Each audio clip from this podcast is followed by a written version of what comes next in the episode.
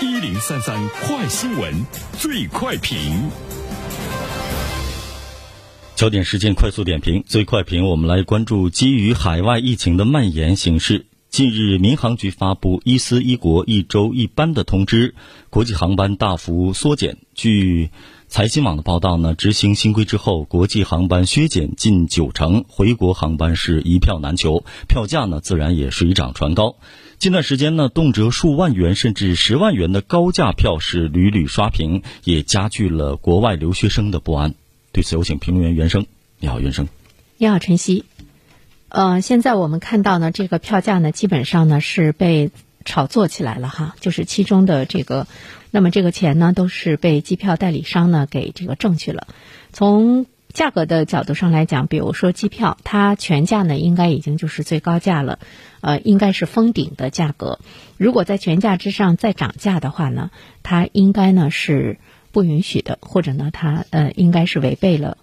呃一定的这个规定哈。呃，但是我们现在看到的，呃，尽管这个机票它有很强的公共属性，呃，也有呢很成熟严格的行业规范，呃，不过现在呢是特殊的时期，就是这种疫情的状态之中，机票呢也是水涨船高，呃，因为物以稀为贵嘛，那么现在全世界各地飞往国内的这个航线，呃，也是呢很少，已经被砍掉了这个百分之九十，一丝。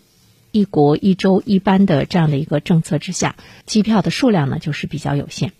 所以呢物以稀为贵。那么我们现在就看到这个购买市场比较火爆，那么这个价格呢就会看到像一些这个权贵阶层的这个呃倾斜度，或者是他们的可得性就会很强一些。比如说有权利的人，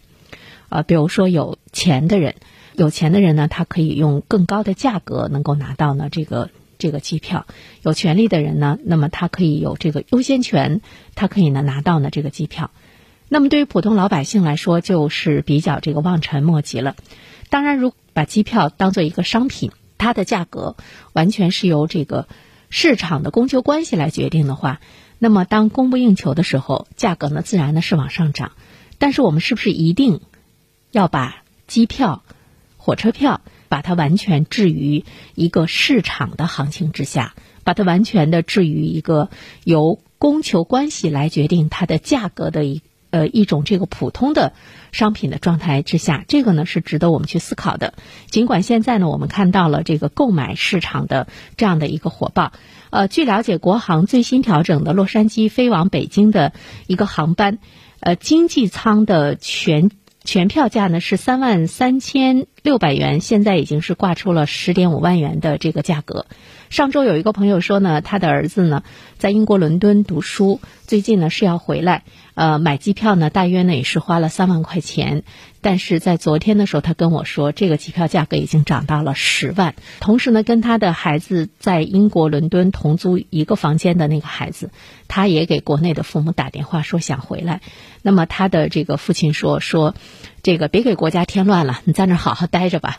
呃，当然这里面可能也有一个经济承受力的问题。不过出国读书的孩子家庭拿这个机票钱，呃，可能也不是呢特别大的一个问题问题。所以在这儿呢，其实我们要看一下，呃，出国的留学生，包括呢国内的这些有出国留学生的这样的家长，要权衡更多的一种呢这个呃风险，还有呢利益，应该呢是要比较呢这个理性，不然的话呢，我们就会看到会对这些黄牛党。呃，割韭菜，那有关部门也应该进一步的来严厉的禁止呢这些行为的产生。好了，晨曦，感谢袁生。